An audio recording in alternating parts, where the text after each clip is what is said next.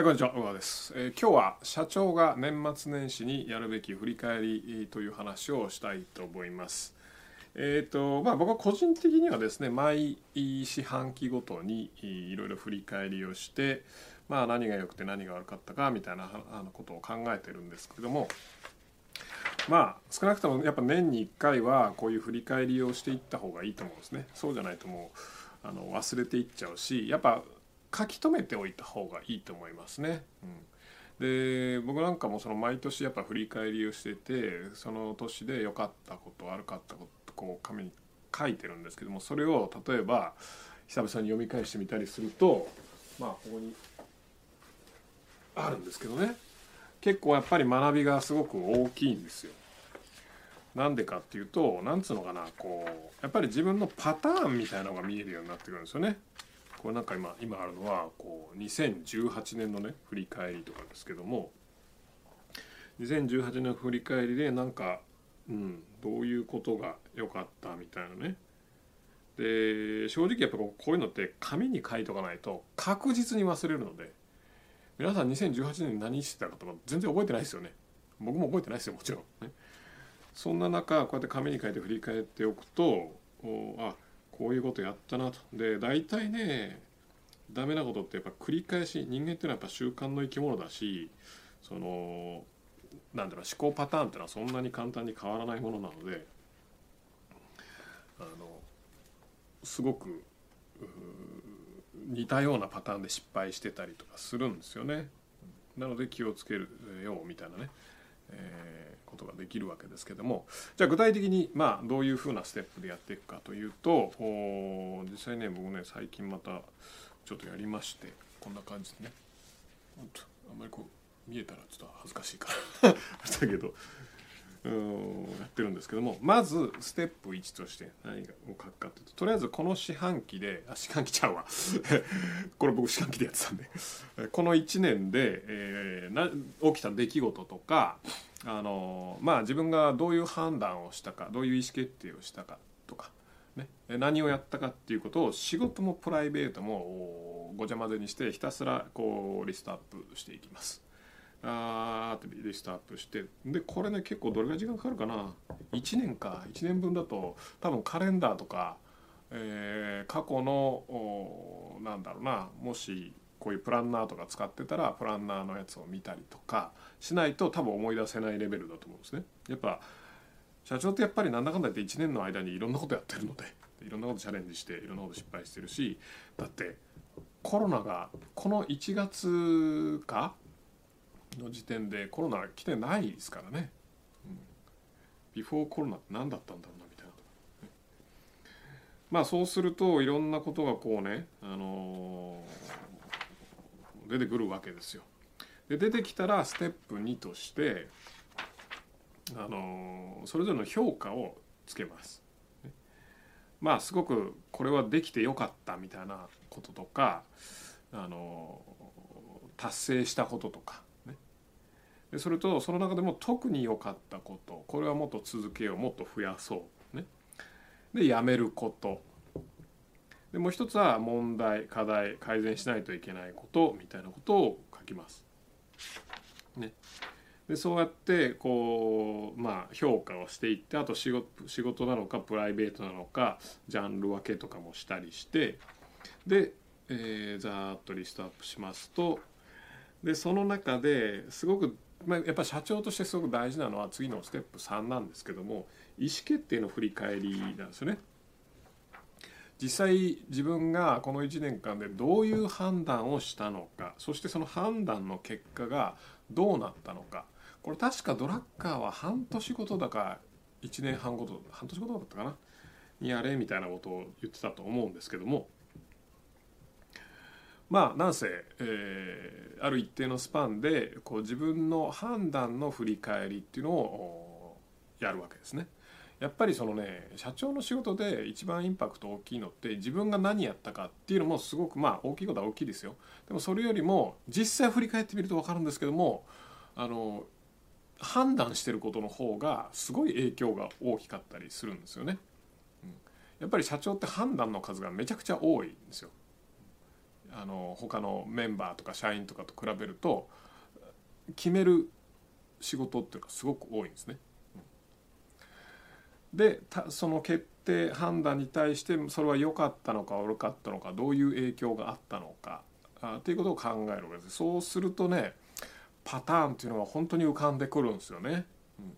で実際僕なんかはこれまあ2018年のやつですけどもあのまあいろんなことをその1年間でやりましたとね。でそれこそアプリを作ったとかねあの研修プログラムを作ったとかまあもろもろねあのそれこそアゴラとの、ね、合弁が決まるとかねそういうのもアゴラってあの海外企業ですけど海外企業との合弁が決まるとかそういうのもいろいろありましたね。あるいはこの人のプロジェクトが失敗したとかいろいろあったんですけどもその中で一番インパクトでかかったなっていうのはあのあるプロジェクトにエースを投入したことなんですね。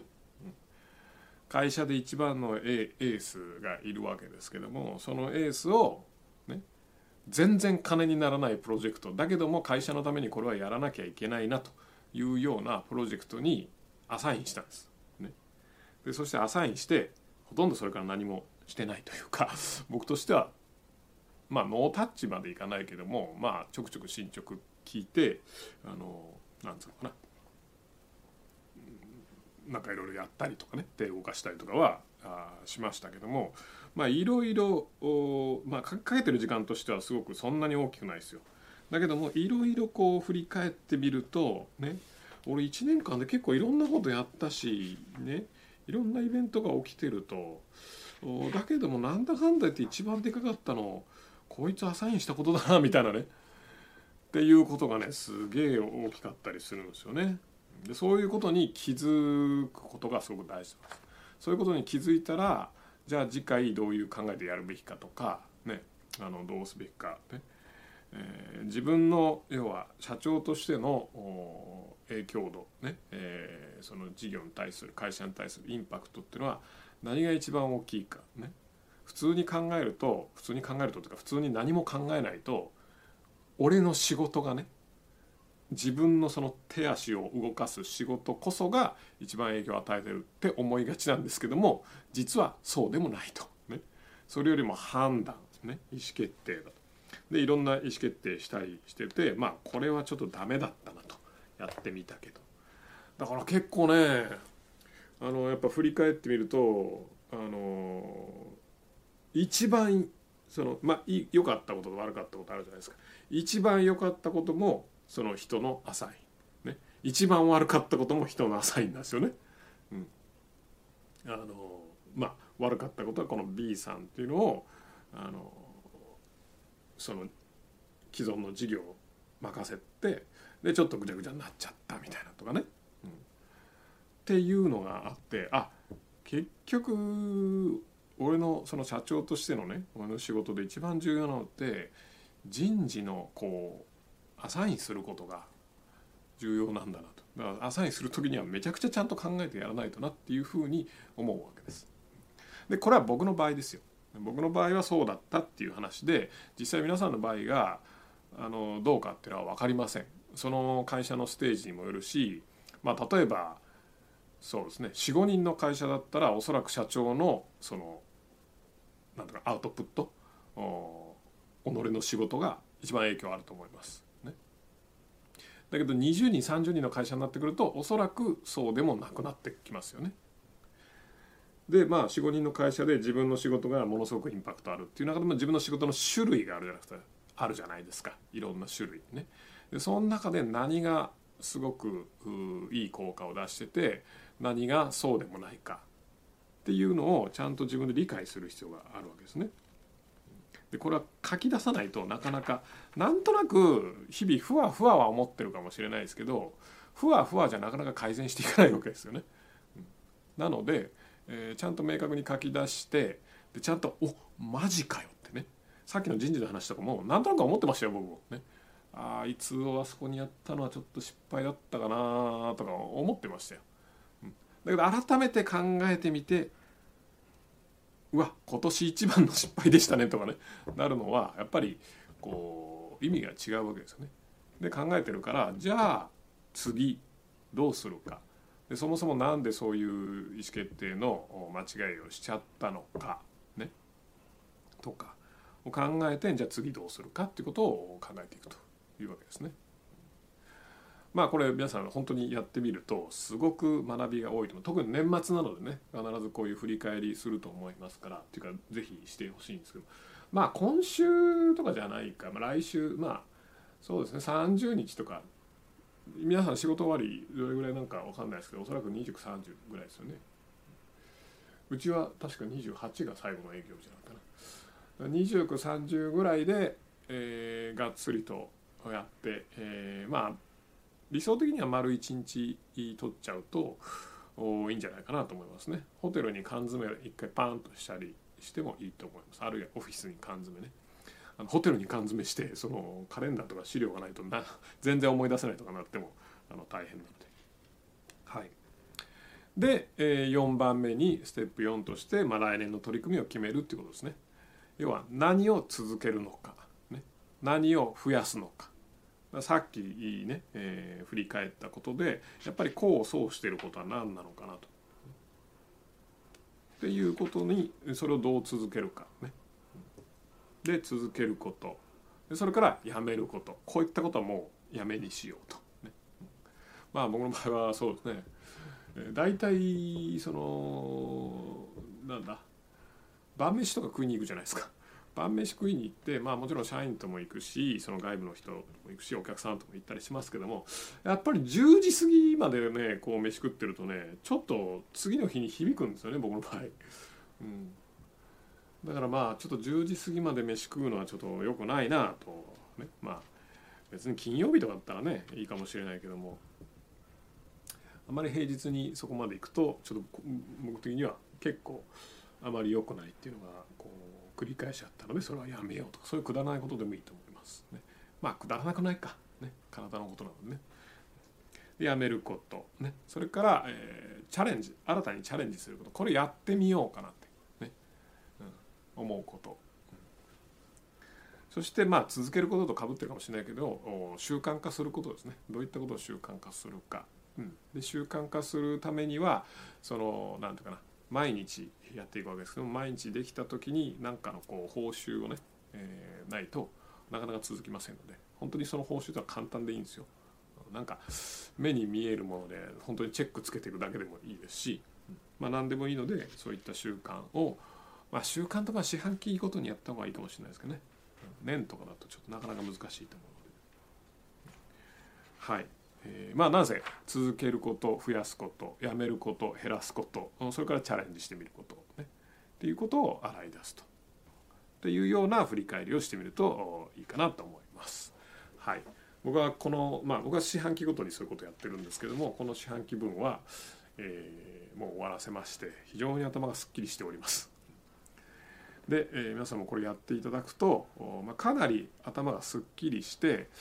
よっしゃ来期もまた頑張るか来年また頑張るかという気持ちになれると思いますしやっぱりすごい意外な発見とかがあると思うんですね。なのであのぜひぜひ年末あの絶好の機会ですので、えー、ぜひやってみてはいかがいかがかなと思います。じゃあまあ余談なんですけどあのまあ僕デジタルガジェットが大好きなわけですよね。うん、それで言うとねこういうタスク管理とかもあの iPhone のアプリとかあのこういうのねアプリとかでね、まあ、僕一番気に入ってるのはマイクロソフト ToDo なんですけどもまあこれも後でねちょっと紹介しますけども、えー、タスク管理アプリでまあ iPhone のデフォルトであるリマインダーっていうのと、えー、Things ってやつと ToDoist ってやつとあとなんだっけなストリークじゃなくてなんだっけな。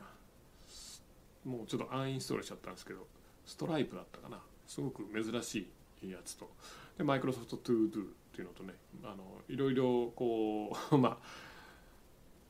ああのデジタル中毒なんで あちこち旅路をしてるわけですよ。旅路をしてるんですけども最終ですね。最終やるの紙でやるんですね、うん、やっぱり考えることはねちょっと紙じゃないとダメだなと思う今日この頃ですね。デジタルで考えるっていうのはもうまあ俺は無理だな。皆さんちょっとどうか分かんないですけども僕はちょっと無理ですね。デジタルで考えるのは、うん、もう気が散って気が散ってしゃあない。まあ、明らかに注意あの欠陥症候群なので、まあなので何の話した、うん、あのそうそう。 to do リストのアプリとかいっぱいありますけども、まあ、物事考える時は紙とペンでいいんじゃないでしょうか。まあ、それで言うと僕の場合はペンの種類もたくさんあって困るんですけどね。あのペンが好きなもんでね。最近ハマってるのはねハマってるというかねやっぱ最近いいなと思うのはこうカランダッシュのペンがね素晴らしく良くてどんどん増えていく一方なんですね。でこの間僕このこの振り返りやる時にちょっとホテルに缶詰してやったんですよ。だけどもペンを選ぶんで5本ぐらい持っていって全部黒ですよ。全部黒なんですけども紙によってねちょっとペンを変えようかなとか思ったりして、ね。えー、このこれまあモンブランね。このモンブランのその A3 とかの紙にがっつり書く時はこのファインライナーっていうペン先のやつを使ってなんかこう振り返りのこう文字を書きたいとかやっぱ万年筆の方がいいかなとかね、まあ、そういうバカなことを年中やってるんで。まあ悪い見本としてください。それでは。ちなみにこのカランダッシュ自慢していいもう切っていいですよ。カランダッシュねこれ世界に1000本限定でねこれ1000分の1って書いてあるんですけども。見てください。見えないですよね。まあ別にこういうあれでもないんでこのね万年筆なんだけどまあまあカランダッシュのページ見てみたら分かるんですけどねヒノキなんですよ。ここが。ヒノキ。万年筆たまらんでしょ。たまらん。ボケる。オートフォーカスじゃないからボケる。たまらんです。